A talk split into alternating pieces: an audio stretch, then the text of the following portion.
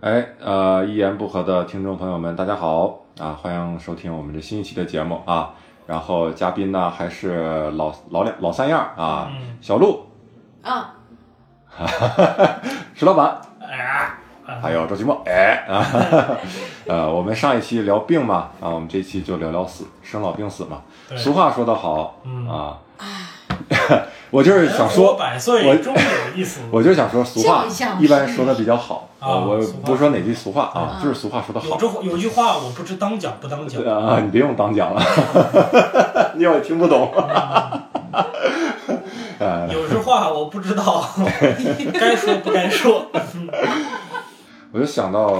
这个，我们对于好像我们这这些人对于死亡的思考，基本都是真的到真的到身边有亲属去过世的时候才不太敢想，我觉得其实是这样。而且大人一般谈的也比较少。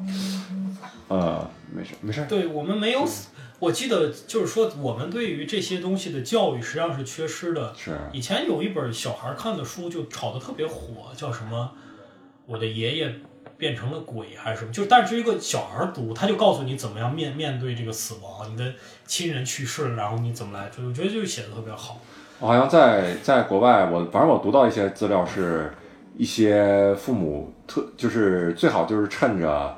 他养的孩子养的宠物死的时候，哦，哎，小狗死了，小猫死了，小鸟死了，然后正好趁机就教育教育他什么叫死亡，这个人这个东西死了以后去哪儿了，还存不存在了，嗯然后是不是这个所有人都会这样？就像那个 Louis C.K. 啊，一个一个美国单口演员讲过这样类似的段子，说他他他说七岁的时候知道人都有一天要死，就觉得自己牛逼坏了，就觉得我要到处去讲，然后 给给一个隔壁邻居小孩讲，小孩也吓傻了，说啊真的吗？我们所有人都要死了，对于他们来说很难接受的一个事情。嗯，我也是小时候有一次，突然一下意识到意识到这个事情，然后当时我还是在我亲戚家玩儿，然后可能也是就七八岁这样，然后我一下就想到，我靠，将来有一天我会死，然后而且我爸妈会在我先死啊。哎，你是不是已经忘了自自己是怎么接受到死这个概念的？是不是没有印象了？对我我没有太强的印象，就是一帮小孩在一起聊天嘛，然后好像就聊到这个，嗯然后我就想到这个事儿，哇，真的是好悲伤啊！我记得我在他们家睡着哭了好久，就觉得就为了整个人类的命运而悲悲伤？就觉得天哪，怎么会要死呢？嗯就是真的就走着走着，然后就蒸发了，你就感觉就在这个，哎，我爸怎么没了？嗯，在这个就在这个世界的长河里，嗯，就没有了，就觉得好悲伤啊。嗯，后来就接受了。对我我记着，我有一次比较奇特的经历呢，就是我我姥爷去世，然后我姥爷去世的时候，我已经呃挺大了，就是我那时候已经工作了。嗯呃，毕大学毕业了，工作了。然后呃，为什么奇特呢？就是当时是呃，我跟姥爷好长时间没有见面，然后他呃临死之前我还去看了一眼，然后后来死的时候，相当于有一阵儿要守灵，然后那天半夜呢，呃三点多应该是在那个殡仪馆，我在那儿守灵，然后就有那么一段时间，是那个屋子里，他我们那个屋子里是只有我跟我姥爷死了的姥爷躺在那个棺材里，嗯。呃，大概能有那么一个多小时的时间，还是两个小时的时间，我就感觉那一段时间对我来说非常的奇妙。嗯为什么奇妙呢？就是就是你你知道你旁边这个这个它已经其实生物学上概念已经不是人了，嗯你知道吗？它已经其实一个一个没有任何生命迹象的东西了，它应该是个物。但是你要是个物呢，在那里我却下意识的总想着跟它沟通。嗯，就是总会意识到它的存在，就有点感觉，比如这个房子突然着火了，如果这个房间里真的都是雾，我我不会看任何东西，我直接就冲出去。嗯但如果说一个死我姥爷，一个死他一个死尸哈、在那里，我姥爷躺在那里，这个房间一旦着火了，我跑之前我可能先要看一眼，我就想要告诉他说这房间着火了，但是突然又觉得。这个人已经完全听不到，就是哎，你会发现这个状态是比较玄妙，就是嗯嗯你知道吗？就是我没有办法跟他沟通，但是我还要总把他当做同类，想要跟他沟通，嗯嗯嗯，是这样。嗯你们有没有这个，比如亲属啊或者朋友去世，让你们觉得比较对于死亡这个事儿真的有点儿想法或者怎么样，什么感受的这种？我我的印象是，我但是比较依稀，就是我那个，哎，你们叫我不知道你们叫什么，我叫老祖的那个，我我爷爷的妈妈，嗯很就是爷爷的妈妈嘛，这个在对中文里就是，曾祖母嘛，嗯嗯，对，他他去世的时候，反正我这个我印象不是特别深刻，但是我听我奶奶他们说，我我哥啊，就是还去就就那尸体放在那儿的时候，我哥还去喂他饼干的那种，嗯就是嗯小小孩嘛，根本不知道是那什么概念。嗯，然后最近的亲人去世，就我外公去世，去年去年七月份我回去看了他一次，就专门回去，因为知道他病重了嘛，回去看了他，然后陪了他两天。然后后来他真正去世的时候，我说我还要回去嘛，反正到九月份，哦，我妈他们说你别回来了，他们就跟我说你这回来一趟一趟也挺折腾的，而且你回来能干啥？就是也是啊，我就想我回去干啥呢？就所有事情都不需要我料理。然后呢，你说他现在已经去世了，他已经是就是你说的那个状态啊。嗯，你说你要回去，你要跟他说什么，你也说不了。然后呢，你你就是去参加这个这样一个仪式，但是，哎，我也不知道为啥，可能我不知道我我是为什么会有这样的心理。我觉得好像我我爸让我不用回去，我妈让我不用回去，我外婆也跟我说不用回去，说工作要紧。我奶奶也说，哎，我后来就觉得好吧，那我就不回去了吧。但是总觉得有点不对劲儿，是不是？没有觉得还挺对劲儿的。啊，虽然我外公对我也很好，但是可能你知道跟外公外婆这种感情吧，就是一年见一次的那种感情，你就觉得，嗯，他没了呢，对于你人生真的特别重要的意义，就是可能以后全家福上看不见看不见他了。嗯。然后每年回去，你想表示一下你对他的感情，也没有这样一个对象，仅此而已。真的，这种隔代的哈，嗯，哎，就是你是有感情的，但是真的嗯。感，就我也说不清是是不是我冷血还是怎么着啊。我觉得是，嗯，你也是，嗯。嗯。对对是，嗯。嗯我觉得对，就是你，我觉得我也是感觉，就是，我就是说这个，我是没有那种一大家子人一块儿生活过的这种经历吧，都是基本上基本上小时候跟奶奶爷爷，后来大了父母，就我大概到，其实我大概一二年级的时候，就是我们一家三口住了，然后所以就是说，在我的感觉里边，这个家庭的这种。这种特别大的这种家庭的这种融合感不是特别强，嗯所以说，我可能，而且而且我这经历的两个这个这个亲人逝世都比较大了，我已经就就就二十四五岁五六岁了，就是我叔叔还有我姥爷都是，所以我就还是比较理性的，因为像那个我叔叔当但毕竟是，毕竟是感觉是应该是第一次亲身我觉得是参加，比如葬礼我觉得啊什么的。对，但是我就没有没有在身边儿，就我叔，哦但是那天我就很，其实心里有有有明白，我是八月初从当时是从这个国内飞飞飞英国去读书，然后是那个时候我叔的状态已经就在那一个月内急速的身体质体征发生明显的这个恶化，就感觉大家都其实都感觉是说差不多了，然后但是我走的时候大概就都过了一周。然后打电话，就打电话之前，我感觉已经有，就我我真觉得差不多了。然后这是一次，还有一次是我我我我姥爷在在在宁夏，然后就是家里跟我说说是病危了，可能也就快了，然后赶快我就当天我就坐了一个坐了一个火车就到，我快到，然后他们就说就哪个哪个医院就告诉我，然后我快到这个我就就真的是快到了，那个车已经开始减速了。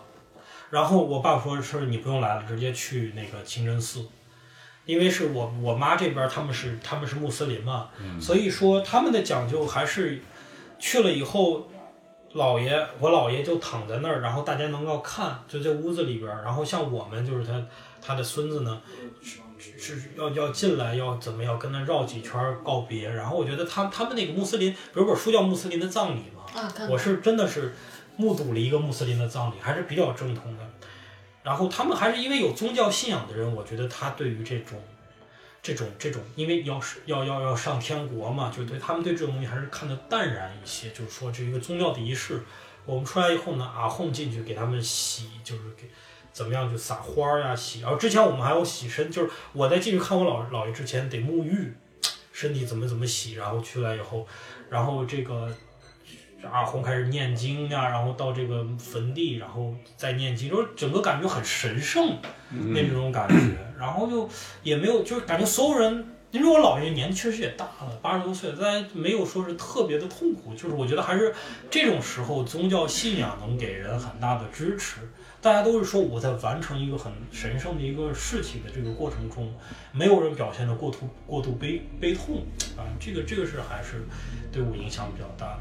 我觉得这种这种顺其自然的还是很好，比较好接受。嗯，包括那种有病，然后但是家里有人长时间在照顾他，就是是一直陪着他到最后的，嗯这种到最后都比较好接受。对，就是大家就是就心里很明白，就啊该到这个时候了。然后你的家人的心智也好，其实也也被磨砺的也差不多了。对对，其实觉觉得老人生病啊，然后你陪伴的这个过程，以及整个葬礼，你什么守灵啊，什么这些过程，其实其实他真的一定程度上有点在消磨你对他的那种，就是他存在的那种，嗯，那那种感觉啊，就是他会慢慢消磨掉你所有对他的期盼，就是你觉得，呃慢慢你就会觉得顺其自然了，就是你能接受那个结果，对，就是你不会，如果说突然出现这个事儿，你中间没有付出那么多精力来把把花在这个事情上的话，你会觉得特别的崩溃。但是你顺把这件事情顺理成章的，你陪着他走完之后，你觉得该到这个时候了，就好像就可以把你消磨掉你很多感情之后，你会淡然了很多。我我经历过一个突然，真是挺突然。那时候是我小时候不一直在我姑家长大嘛，然后我姑父就是一直对我挺特别好，我姑我姑父都都特别好。然后就过生日啊，他过生日就带我出去玩，给我买个小礼物，电子宠物那时候，然后自己啥也没买，就是这种人。然后我记得特别清楚，那天我上高中高三，然后就是天天啊睡的，就是感觉总起不来，特别困。然后那天早上就是我姑父。把裤子提的特别高，你知道，他就是穿个毛裤，然后他真的是提到我胸这儿，然后啊，起来呀，啊，起来呀，这这是那个跑得快一点，上上学了。然后我姑在后面就就那说说，让他睡会儿，让他睡会儿，干嘛呢？就我姑经常就这么就是训哎凶凶凶我姑父，然后我姑父就哎没有话了，然后就就走，走完之后，等我那天那是我就是最后一次见到他，然后等我回来以后，那天放学回来。就看见上楼就看见那个家里门就开着，然后我姐就说说你姑父没了，你姑父没，就是而且关键是他怎么没的呢？怎么死的？就是他是突然心梗，然后在回家爬楼梯的途中心梗死的。然后据这个发现的人，就是楼道里的邻居看见他是距家门口就两三步的时候，就马上要到家了，然后在楼梯上就。不行了，就倒在那儿了。然后，首先我就是我发现，就是当你得到这个消息的时候，你肯定刚开始哭不出来。嗯，就是进去所有人都在哭，就我没有哭。我我就坐在那儿，然后就就懵逼的感觉。所以我发现有些电视剧，有的演员可能是有的是演技不好，有的可能演技太好了，他知道这时候不能哭，所以有的演员碰到这种消息他也不哭，演着不哭，就是根本根本哭不出来。然后周围人在哭，然后怎么样，我就觉得，哎，我为什么不哭呢？就很莫名其妙。然后等大家都哭差不多了时候，然后我就自己一个人上厕所，就是很简单，我想去洗个手，然后突然在厕所里就就崩溃了，就不行，厕所里哇哇哭。然后我发现，这是我第一个感觉，就是你到一个重大冲击的时候。懵了，懵就是你的第一反应，真是哭不出来。嗯，你真的想哭，没有眼泪。我那时候就觉得，哎呦，我这不应该哭吗？我姑父都死了，我怎么没有感情呢？怎么不不是？是没到那个时候。然后，而且我还有一个什么事儿，就是你会发现啊，就是关键是后来大家最让大家难受的就是说，每次总想到说他离家门口就那几步台阶，就这个东西的意义，他最后这个死的这个这个状态让大家很难过得去，就总感觉哎呦。他怎么就死死在家里也好呀？就是他怎么就差那几步就把门开开了？嗯，家里人可能就给给他开门了是怎么的？就嗯就是差那几步。但是我有时候想，你对于当时的人来说，他就是没有顾及不了这么多，就是他当时遭受极大的痛苦、难受，不在意，他没有这种这种意义。对他来说，哎呀，我怎么没有到回到家里？但是这种意义就是最后他没了以后，别的人赋予。别的人就是给别的人真的是带来很大的沉重的感觉。嗯，这就让我想起什么？有点时候真的就是人在我们自己本身在经历一些事儿的时候，你当时经历的时候，你也知道难，但你没觉得那么难，你也就是过了，就得过且过了，我就熬了头硬着头皮熬了。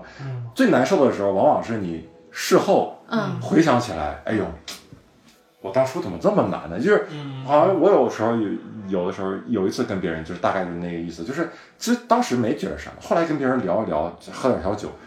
突然就来一句，哎呀，我当时怎么这么难呀、然后哇就就就有点哭出来，就觉得有点发泄的那种感觉，嗯在当时你都感觉不到。对，其实，在适中的时候，你注意力不会在这些事情上。哎，你因为你的所有的精力都在 怎么老子得克服老子得熬过去哎克服这个这个这个痛苦上，这个这个上面。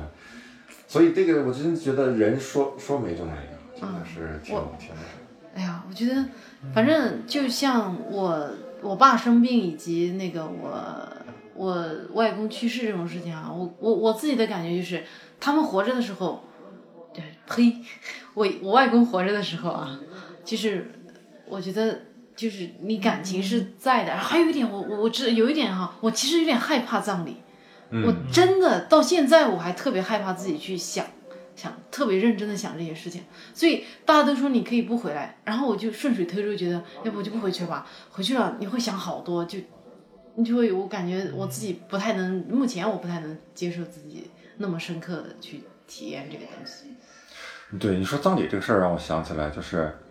呃，你看，在我在我老家，在我大爷家，我爷爷在那儿，就是坟还在那儿，我我奶奶坟，然后每年过年回我大爷那儿都要上坟，嗯，然后，呃，但是你我有时候想，你说这个，包括我爸、我大爷他们，我爷所有的子女，他们真的是认为，真的相信，百分之百确信，说我爷死了以后，我给他烧纸，他就能收着。嗯我上坟给他摆点酒，给他浇点酒，他就能喝到；呃，烧点烟，他就能抽到。我觉我觉得他们，你要仔细问他们，我觉得他们不是百分之百哎，确信，他们其实并没有认真思考过这个也，没有认真思考过这个问题。但是我后来我有的时候想一下，这个东西有什有有什么用呢？我发现我的，比如父或者咱们这父母这一辈儿，或者说单纯说，可能我个人经验，我爸他们，呃，就是他们很少一年中有一个时间来总结一下自己的人生。嗯因为他们没有可汇报的对象。嗯就是我爷爷去世以后，他没有他不用不用跟我汇报，嗯他这一年怎么样，嗯我这一年怎么样。但是我发现，就到上坟的时候，好像那是那这一年唯一一刻，嗯他有一个汇报的对象，然后就是那个状态让我比较感动。就是比如我考上大学以后，然后大家去坟上，然后你也不知道这个我爷当时能不能听见，但是他就对着说说是啊，洋洋上大学了，怎么怎么样，然后大家他们都挺好的啊，说了一下，我就感觉啊，其实他也挺不容易，他这一年操的心，这些年这一年操的心，在我身上操的心，他自己经历的一些，他可能平时没没地儿说倾诉啊，倾诉，然后到这个时候，他感觉哎呦，我向一个人骄傲的汇报一下，我干了些啥，嗯，然后我感觉对这个意义对他来说挺重要。的。对对，就是像我觉得什么上坟啊，什么各种这种仪式感的东西啊，它其实需要这对，它需要你定期出现一下，定期出现一下，让人你这个是是，我感觉你你刚说那一点，我现在印象感觉特别深刻。就像我妈、我爸他们这种人哈，就是他其实他的生活每一天就这么继续啊，他很少有一个什么时刻说，哎，我来思考一下我一下我这一对我这一周啊，我这一年啊，什么不会思考这个问题的。嗯他真的是需要有这种。特别强的形式感，就是全社会都在干这个事情，这时候我干这个事情也理所应当，我是该说一说啊，念叨一下，想一想，回想一下什么的。对，对，这个很重要。对，其实这个就是就是说人生缺需要一些仪式感嘛，就是没有宗教信仰的人，他需要一些这种民间的一些东西来寄托他的哀思，或者说是就是就是就是抒发一种情怀嘛，嗯，也是挺有意思的。对，嗯，所以就是我我爸也是每次带着我给我叔上坟的时候，他得讲一下我最近怎么演怎么样，他最近怎么怎么样，然后咋回事，我这这上这场来了多少观众都挺好的观众 有有哪个没笑的，然后你就看着办。这这反正是都会，就我还是其实我个人是有点抵触这种东西的，就是说，实际上是说，我觉得我是有渠道去去去总结，或者是，呃，我是不太，其实我我我从根子上我是比较抵触这种超自然的这个东西，我知道它肯定有它的意义，但是你说我去我去这种神坛庙宇，我。我不觉得，哎呀，反正这怎么讲呢？就是说，我还是还是比较我感觉这种东西吧，从我们出生你就泡在这个环境里，你其实很难挣脱去把这个东西想清楚。这，然后你不可能去跟你的奶奶啊什么的讨论一下，啊，你真的信这个吗？你觉得很冒犯。这是一个他一直以来理所应当觉得存在的东西，你就没有必要跟他讨论。但是你自己一个人想这事儿呢，你也想不太通，你也没有一个对象去说，哎，我们讨论一下，真的，我们严肃的说一下这事儿到底存不存在，对对吧？就这么稀里糊涂，然后就一直对你像城市里的人，他不上坟，但是他会在十字路口清明的时候，嗯到处都看见烧纸、画个圈儿烧纸。就是他其实，我觉得这些烧纸的人不能，就是他也不是百分之百不信，他也没有办法百分之百信。我烧这个纸能不能收到？就是因为你这个事儿没有办法你仔细去考虑，因为你想想，你如果你一个较真儿的方式去考虑，比如说哦，只有在十字路口能烧到，能收到，那么多十字路口才叫十字路口，就是我稍微偏一点，会不会还能收到？是不是就没有我再偏一点，我就哎刚好跟这个街就传送门哎刚好交叉，还没到交叉那那个，就压个边儿，能不能收到？嗯对吧？然后你说叠个纸，叠金元宝能收到，嗯我叠到一个什么样的金元宝才能收到呢？我这个金元宝是半金元宝不金元宝，就是像金元宝，但是又没有叠的太像，嗯能不能收到呢？那如果我在十字路口烧垃圾，会不会收到呢？就是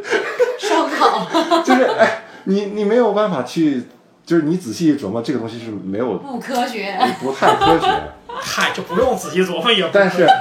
但是我每次呢，就是包括好像北京也不是哪儿，反正也总吵着说取缔嘛，就文明祭祀嘛，嗯文明，嗯然后拿鲜花什么的嗯替代。但是我真的每次看见清明节啊，大家在那个大街小巷就烧那个纸啊，我还挺喜欢看的这个事儿。就是我觉得，为什么非要文化都统一呢？就是假如一个老外来中国，你知道他看到这个事儿，哇，这就是中国文化。他就会学，哎，你知道吗？他们中国人，他们清明节的时候会在十字路口烧纸，怎么样的祭祀，然后别人会觉得哇，好浪漫，他可能会觉得这个啊，我要到中国去体验一下这个文化，嗯，这是一种文化。但是说，对你把它都变成鲜花了，那这跟对吧？就是老外来中国，在北京看到的也是摩天大楼，他没看见四合院儿，他也没觉得这个东西是你为什么要来你们中国去烧给老外看的。有一条街是专门烧纸的，然后就是呃 殡葬一条街。一日游啊，可以。对，这个界限在哪里？就是说是我们这个这个这个这个呃，我们说我们划定一个区域是吧？就是你是在这里边烧，那我觉得可能你有感觉说。这个太扯了，反正都是封建迷信，你你干嘛要把它？你就刚才取缔了呗？你又给它画一个区域，就说这个十字路口，比如我造个十字路口，嗯，全北京是东城一个十字路口，西城一个，或者是网上的，比如网上我弄点纸钱，然后还假模假式的给它点一下之类的这样东西。但是你看，人往往就是他还是就说是需要一点仪式感，对他是需要这种。其实这不没什么道理，你既然都电子电子殡葬了，你还整那其？实就是给呃很大一部分是活人。对对对，他就是他人生是需要一点意义。你就像给那个英雄纪念碑献花圈一样，对对对，如果英雄纪念碑献花圈，那军队党那是最无神论的。嗯，我献花圈的意义在哪儿？不是以前的英雄能够收到花圈啊对，是说我们所有人去在这一刻去意识到它。对，所以我有时候挺对挺感动，就是过年的时候，你知道，在我大爷那有一个习俗叫接神，其实那个神指的就是祖先，嗯。就是你去呃过年之前你去上坟，中午上坟，然后相当于意思就是你放炮什么的，把神接回来，就是把祖先接回来，然后家里就供上那个家谱，摆上东西，嗯。然后就相当于让你以前的祖先跟你一起过年，嗯。然后过完年再把这个神叫送神，放把鞭，啪又给送走。嗯，我觉得这个仪式就是让我感到很感动，就是你每年你还要你心里还还对你还要有一刻要想一下以前逝去的人，嗯。你要想到说，哎，咱们一起过个年这种感觉，甭管说你真的认为不认为，我觉得我们对于这种模糊的地带特别的容忍，就是很多人都是这样，他都不知道有没有。么我们会因为那份怀念感到感动？对，我是感动那份怀念，我倒是不不是对，我像我奶奶啊，每次我们只要我们回家什么的，吃饭之前，她老是我不知道你们的老奶奶有没有这种习惯，拿一个碗，然后每一样菜她都弄一点、啊放到那个碗里，然后呢再弄点纸，然后哗哗哗烧一下，咻一下往外面甩出去。哦，feel 到这个倒没有，这是然 后就甩出去当做当做就是这样的话，就那个老人家就是以前的老逝去那些人就能收到的意思啊。然后你知道吗？以前我他刚从农村到我叔叔家生活的时候，他每次打开窗户直接往外面甩出去啊，嗯，还能泼到人。是在小区里，小区，哎呀，这就不能往外说然。后这是六，然后这是我我三叔家在六楼，然后我我二叔家在十二楼还是怎么着？他一去的时候他也这么甩，啊，我二叔他们崩溃了。关键是底下人吃着可咋整？你说这这这是好还是不好啊？我我觉得我我经历过很有意思的一个场景，就是我当时在英国嘛，然后就说是要给我叔烧点纸，我说英国谁让给你叔叔烧点纸？就家里嘛，家里家里，让你在那边烧，让我在那边烧，然后尤其是十字路口你。还别说，还得去兑换一下啊！我们那儿没有十字路口的规矩，啊我们那儿烧纸就都我们那儿也行没有哎，啊。哦，这是路边。然后特别有意思，我去那个中国超市，它真有卖的，我就买了两个。但是那个店员看到我买这个东西，他特别的惊讶，他说：“哎，你小伙子，你这么年轻，你还信这个东西啊？哎呀呀呀，你你们你还信这个东西啊？”然后他给他旁边的一个店员来说这个东西，哎，咱你看这小伙子，我当时就觉得很有意思，就是说你在卖这个东西嘛。然后我买了，当然觉得啊，还有人买这个，哎，他是那种惊惊讶，他是惊讶就觉得你不应该信的那种，还是说，对对对哎呀，你居然还这么传统的？觉得一个海龟是吧？是没有，我没归，他是在海，啊在还海还是还在海还还海中留着呢？很有。然后我当时就烧，我就就我就害怕别人会就是就会说我，会打我，或者消防会说我以为你在纵火消防的问题啊，对。但是后来也烧了，然后对，觉得这个挺有意思，就是说你烧的时候有没有念叨念叨之类的？我有念叨，但是当然有点尴尬我其实我念叨我是其实有点尴尬，就也不能讲尴尬，就是我不太适应这些东西。我觉得我个人是这种，就是我是一个反仪式的人。我觉得我不太喜欢任何仪式感很强的东西，比如说婚礼，我总想，就可能跟做喜剧有关系，就说是我总想要破坏这个颠覆规矩它我总想要颠覆破坏那个那个氛围。那个氛围、那个形式感。啊，我总想让它有个大的转折对，就那个婚礼，我就觉得，哎呀，而且每次看婚礼都千篇一律，然后大家都是那个准儿的。好，我们现在走上来啊，这个然后那一套顺口溜啊，响起来啊，就是这一套顺口溜，那 那溜溜我觉得哇塞，就为什么大家一定要搞这些东西？特别不喜欢，包括这个葬礼也是，我不太理解。所以哎，那你这么说，比如你死的时候，你想是什么样？嗯，你死，首先你想，你认为你要想死的话，你认为对你来说怎么死比较好的方，或者还有就就是你死以后，你希望一个什么样的葬礼？我就看这个路易 C，就是那个乔治卡林的死，实际上是很多演员上去台来去，它是一种半缅怀，但是它还是一种就是就是，我们是怀念，我们是用喜剧的方式，一种就是说已经已经死了，但是我们还是一种很轻松的方式来寄托哀思，我觉得这样是比较比较好的。然后就是你会不会在你葬礼上，大家太轻松了？就是本来是给人的感觉是要以轻松去冲淡那份悲伤，结果大家在里面没有找到一丝悲伤，就是太太轻松，场都爆了，然后最后就再来一场。大家哎呀，好久没有这么棒的演出了，我们再来一场，再来一场。也有可能的，没关系。我还是想捐献，把身上能捐的都能捐了啊，捐了。哎，那你会去？有人会捐那个是遗体做那个医学研究吗？对我会我会你会啊？我会，只要角膜什么心肝脾肺肾能给他捐的都给他捐了，我是这么想的。就是进废物利用吧，相当于。废物利用，对角膜是角膜是应该可以捐吧，人老了也可以，角老了膜也也可以捐可以捐。对啊，心肝脾肺肾就不不一定了，但是就是。但是你都可以作为那个遗体去。对对对，遗体捐，其实其实可以可以做一个遗体捐赠者，就是你在生前，你现现在因为因为你不知道你什么，你可能出门就就死了，对吧？我现在就出门，操 对看看你怎么死。而且而且我是想自然一点吧，其实是就是这是这是说这个，呃，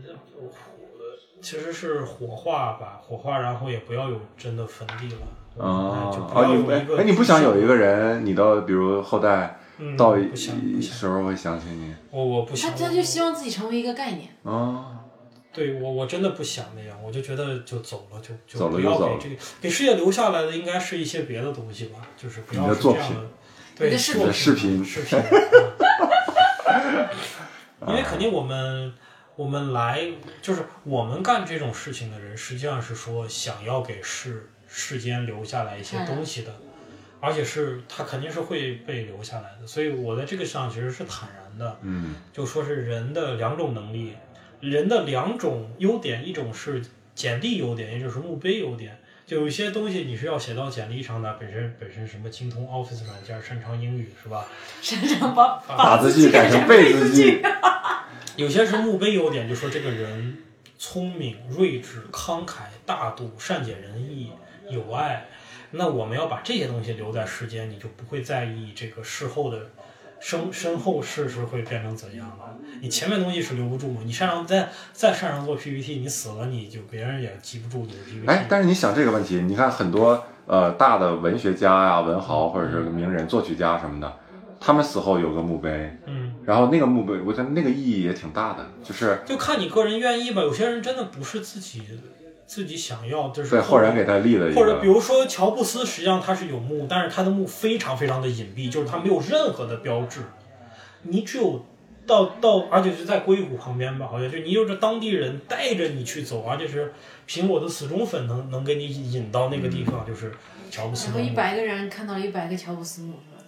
一个人每个人心中都有一个乔布我。就是觉得每年因为逛名人墓写出来的散文都不知道多少，就是养活了多少这个，对吧？文写软文的人，呃，小鹿呢？小鹿，你觉得你你你死对你是觉得你比较理想的死法，以及你死后你觉得就是特别特别老了，然后就老着老着哪天对啊，然后在一个一个温暖的午后啊，在自己家里，然后坐在躺椅上，可能呃看着看着什么书看书，或者是吃点什么好吃的东西，把杯子放下，然后突然想睡个觉，然后就睡过去了。我觉得这对我来说，我觉得是比较好的一个。哎，我那天突然想到了这个这个这个事情，就说因为我看那个李立李立群的传记，就是他们去那个台湾的一个演员，对对，台湾那个演员，嗯。他们去爬那个珠穆朗玛峰，然后在四千米的高空，然后看见外面有雪崩那种感觉，我就在想，如果我身处那种状态，就就氧气很稀薄，我我可能理想的那种死法，就是在那样一个环境里，然后面对的自然风光，这时候氧气比较稀薄，这时候人处在一个半昏迷的状态，然后这时候呢，有打心里里边产生了一种非常强烈的愉悦感。就是你看到眼前的这一切，你感觉心痒痒的，嗯有一种非常强的愉悦感，然后人就在瞬间达到了一个精神上的顶点，然后就死了。我觉得那是非常有意思的一个一个感觉。你这想的倒挺美，对？就是人他就有那种状态，就是就是那种那种突然对世间万物的一种欢喜，对那种莫名的。欢喜，然然后后但就感觉一下，哦，就我我觉得人快死的时候应该是这样的体验，然后瞬间那种火就对全世界，我就说万事万物都如此美丽，然后一瞬间，然后最后就就融融入这个。但我觉得那样我会有点舍不得死哎。你那个时候你不但，因为那时候你已经你不是一个纯粹理性的状态了。嗯，你是一个半昏迷，你是在一个感性的认知里边，你是在跟这个世界好像要最后要跟它融为一体的一体的那个界限那儿。那时候你不是理性思考，你理性思考你达不到那样的那样的状态。那时候换换句话说，你应该是舍得死了，就是对对对，你就嗯交嗯把你自己交付于这一片苍茫大地，啊，谁主沉浮？谁主沉浮？嗯们们们我们们，哎，我你呢我我想，我想最后，我特别想，拔高嗯，有个什么方式自杀？自杀 我感。觉这个东西，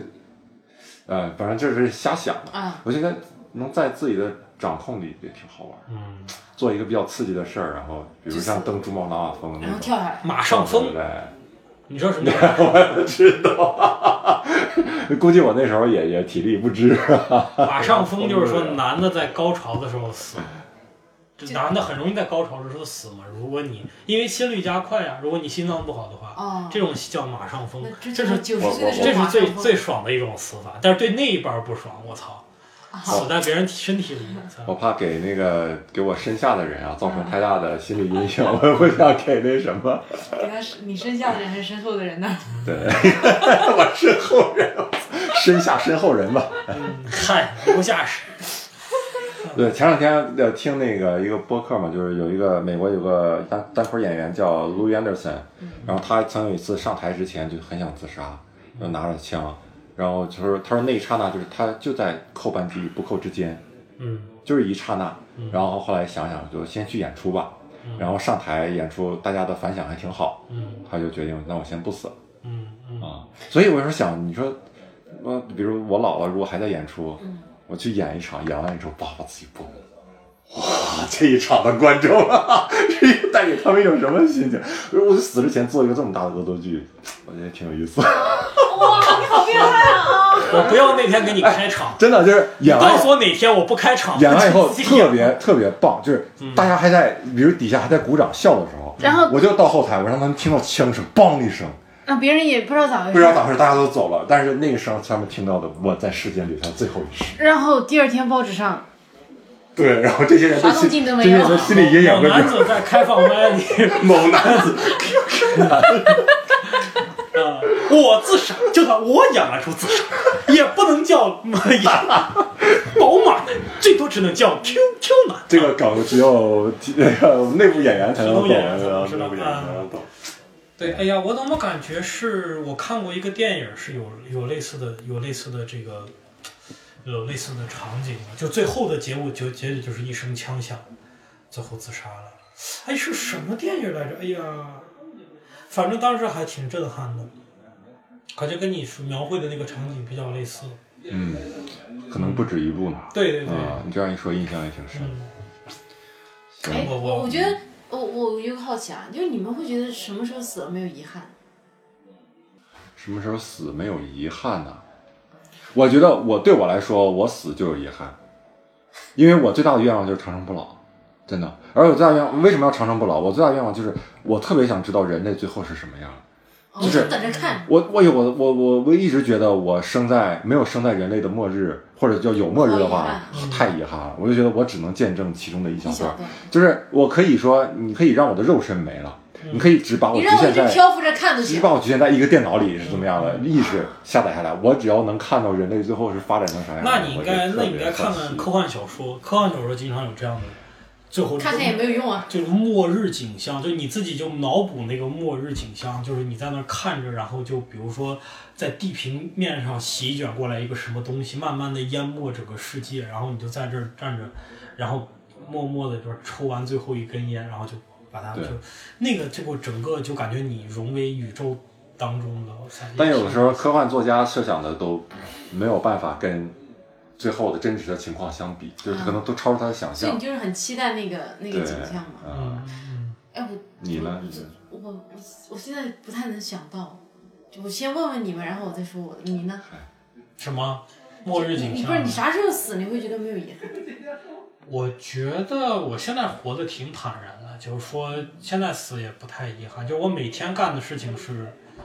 你真的是想干哎是真的想干的，反倒就没有遗憾。就我是我现在是比较是说生活在过程中的人，嗯我不是为了某个目标而活，我是为了当下，当下而活。嗯男的都是为了当下。哎呀，啊，那个我我感觉哈，我应该还有挺多没有实现的事情，就是我觉得，呃，你有太多你想对他好的人，然后你还没有对他很好，然后就一般好吧，因为你自限能力局限，也只能好成这样了，然后就你还没有机会对自己特别好，然后呢，也也也没有机会实，就比如说你想给更多的人创造快乐，但你现在还没做到，就是挺多想做的事情没有完成，你就觉得。嗯，虽然我现在每一天我也很喜欢自己每一天的状态，但我希望我能非常完整的完成自己很多的想法。那样的话，嗯，可能就当然可能想法完成了，你会有新的想法了。就是实现一些东西让，可能还是我我我心态有点那种奉献型的心态啊。就当我为别人做的足够好的时候，我可能就自己那个存在不会觉得那么重要，就是没有遗憾。对。你愿意服务渣男吗？加奉献型心态呢，天天动不动，哎呀，这谁这个傻逼？哎呀，生活的像我一样，生活的坦然一些，积极面对所有的室友。希望我们，希望我们都得好死啊！死之前都能完成我们想做的事儿。好，好，啊，我们这一期就到这儿了啊！谢谢大家。祝大家万事如意！哎，啊祝你们万事如意。一路顺风。